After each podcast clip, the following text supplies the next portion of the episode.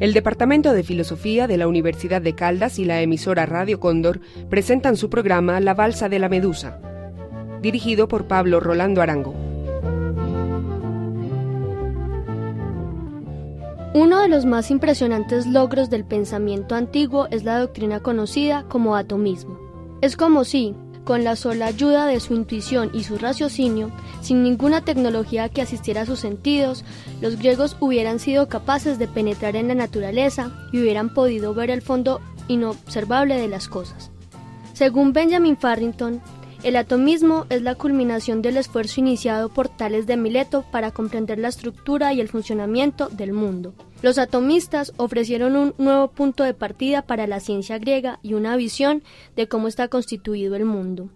Al afirmar la existencia de átomos indivisibles, negaron que el espacio pudiera dividirse hasta el infinito, y así elaboraron una concepción del espacio distinta de la noción puramente geométrica y matemática que había dominado hasta entonces.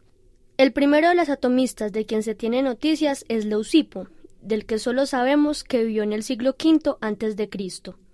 La doctrina atomista que ha llegado hasta nosotros es la de su discípulo Demócrito, quien se supone que desarrolló las ideas de su maestro hasta convertirlas en una elegante e imponente teoría de todas las cosas. Es de las ideas de Demócrito, entonces, de las que hablaremos a continuación.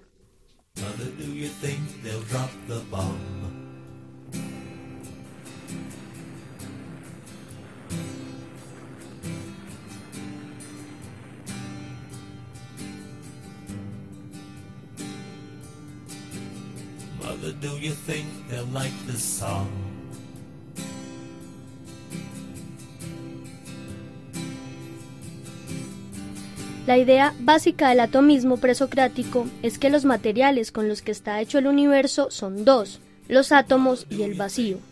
Los átomos son partículas materiales que no pueden dividirse. Cualquier cuerpo puede ser dividido o cortado, y los pedazos pueden a su vez ser divididos y así sucesivamente pero hay unos constituyentes básicos que son indivisibles. Estos son los átomos. Demócrito dice en su fragmento 32 que el hombre es un mundo en miniatura, y todo lo que existe está formado por la unión de una multiplicidad infinita de átomos que se mueven constantemente en el vacío, desplazándose en direcciones diferentes y dando como resultado la creación infinita de mundos que nacen y mueren. El orden y el origen del mundo ya no será el designio de un Dios, sino que todo surge y se destruye en el tiempo por causas necesarias de la naturaleza. Una forma de contemplar cómo funciona la teoría atomista consiste en considerar la manera en que ofrecía una respuesta a un problema que era una especie de enigma en la época. ¿Cómo es que los alimentos que tomamos se convierten en nuestra sangre, huesos y carne? El atomismo responde diciendo que, al entrar en contacto los átomos de una sustancia con los de otra, cambia su configuración. Los átomos se disponen en un orden nuevo, dando así origen a un nuevo cuerpo o entidad. No hay, pues, ningún misterio en la transformación del alimento en sangre.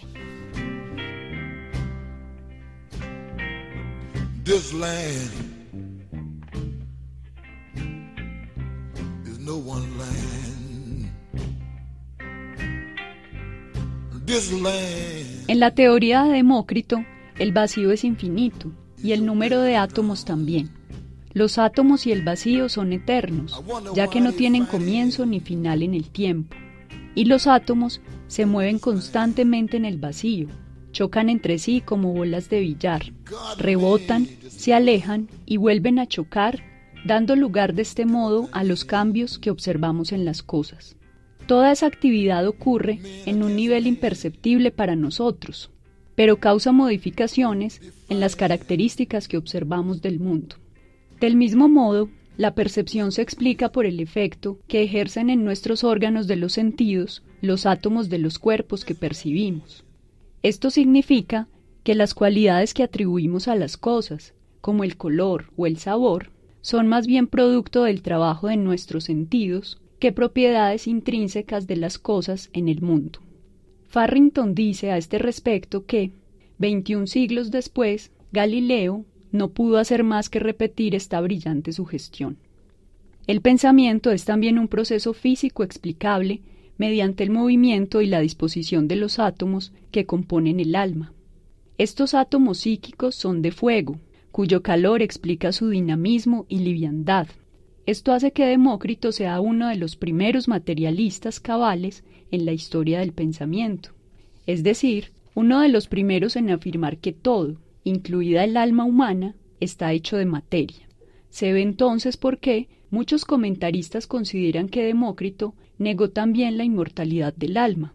Si no somos más que una disposición particular de átomos relacionados entre sí, cuando morimos esos átomos cambian de disposición y pasan a formar otras cosas. Polvo, agua, fuego o aire. Polvo eres y en polvo te convertirás, pero esta vez sí de verdad. Filosóficamente, el atomismo de Demócrito es también un logro interesante, ya que efectúa una atractiva síntesis entre las metafísicas rivales de Parménides y Heráclito. Farrington explica este aspecto del siguiente modo. Los átomos proporcionaban un elemento eternamente inmutable para satisfacer a Parménides, y el vacío proporcionaba un elemento eternamente cambiante para satisfacer a Heráclito. El logro de esta conciliación supone una audaz revisión de la lógica de Parménides a la luz de la experiencia. La existencia del vacío ha de ser admitida juntamente con la existencia de la materia. La experiencia de la realidad del cambio obliga a aceptar que el no ser existe con igual certidumbre que el ser.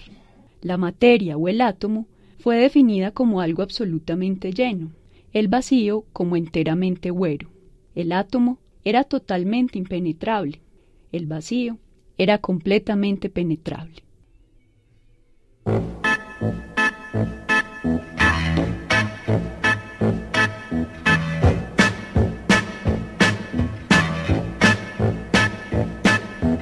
Show me the way to the next whiskey bar.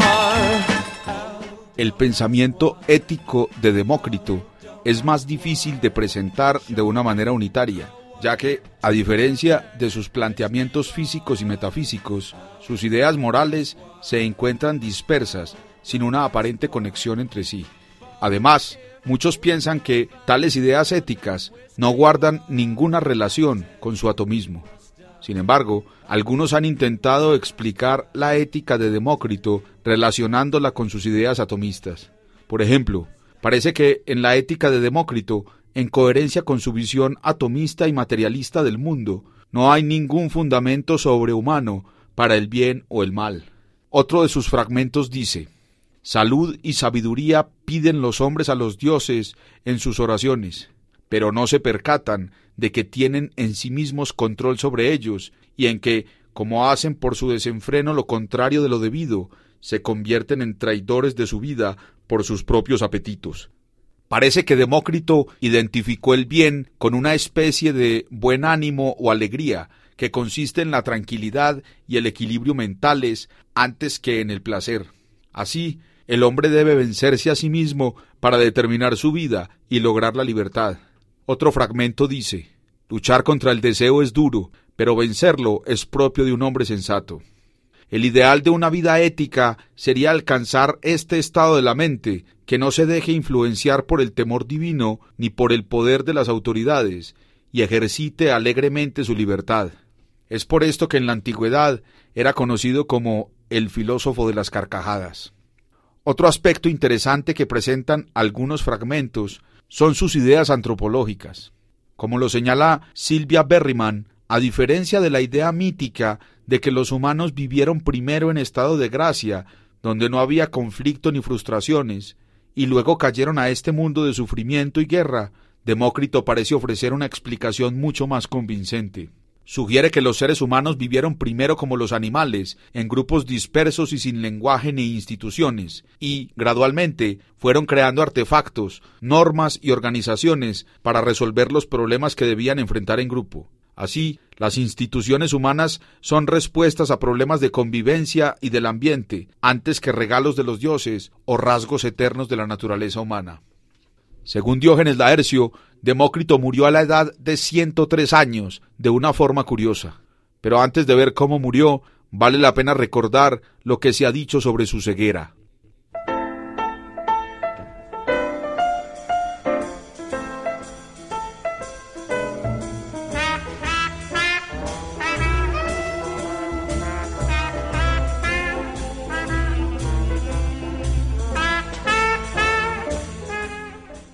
Jorge Luis Borges, otro ciego, por ejemplo, dice en uno de sus poemas lo siguiente. Siempre en mi vida fueron demasiadas las cosas. Demócrito de Abdera se arrancó los ojos para pensar. El tiempo ha sido mi Demócrito. Esta penumbra es lenta y no duele, fluye por un manso declive y se parece a la eternidad. Borges dice esto porque, al parecer, Demócrito se ensegueció a propósito, pero Tertuliano afirma que lo hizo no arrancándose los ojos, sino mirando el sol durante mucho tiempo, y que lo hizo además para no tener que padecer la visión de las mujeres bellas que ya no podría poseer. Sobre la muerte de Demócrito dice Diógenes Laercio. Era ya muy viejo y estaba a punto de expirar.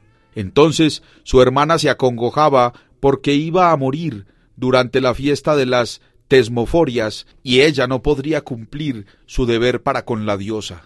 Pero él le dijo que tuviera confianza y le ordenó que le trajera panes calientes cada día. Acercándose estos a la nariz, logró mantenerse vivo durante la fiesta. Cuando pasaron tales días, que son tres, abandonó la existencia sin ningún pesar. El mismo Diógenes Laercio compuso el siguiente poema en su honor. ¿Y quién hubo tan sabio ¿Quién realizó obra tan magna cual la que llevó a cabo el omnisciente Demócrito? Él albergó a la muerte presente durante tres días en su casa y la agasajó con el aroma de los panes calientes. Demócrito es uno de los últimos pensadores presocráticos. De hecho, fue contemporáneo de Sócrates. Quisiéramos finalizar con las palabras de Bertrand Russell acerca de Demócrito y de esta época maravillosa dice Russell. En mi opinión, Demócrito es el último de los filósofos libres del defecto que envenenó todo el pensamiento antiguo posterior y medieval. Todos los filósofos anteriores a Demócrito hicieron un esfuerzo desinteresado para entender el mundo. Lo creyeron más fácil de comprender de lo que es, pero sin este optimismo no hubieran tenido el valor de empezar siquiera. Su actitud era, en general, genuinamente científica, pero no era solamente científica, era imaginativa y vigorosa, y llena de amor por la aventura. Se interesaron por todo, meteoros y eclipses, peces y torbellinos, religión y moral. Un intelecto penetrante iba a la par con un ardor infantil.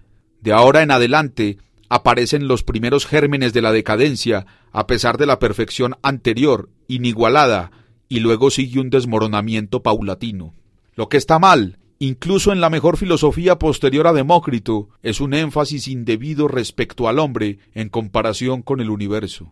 Hubo que esperar hasta el Renacimiento para que la filosofía recuperara el vigor y la independencia que caracteriza a los predecesores de Sócrates.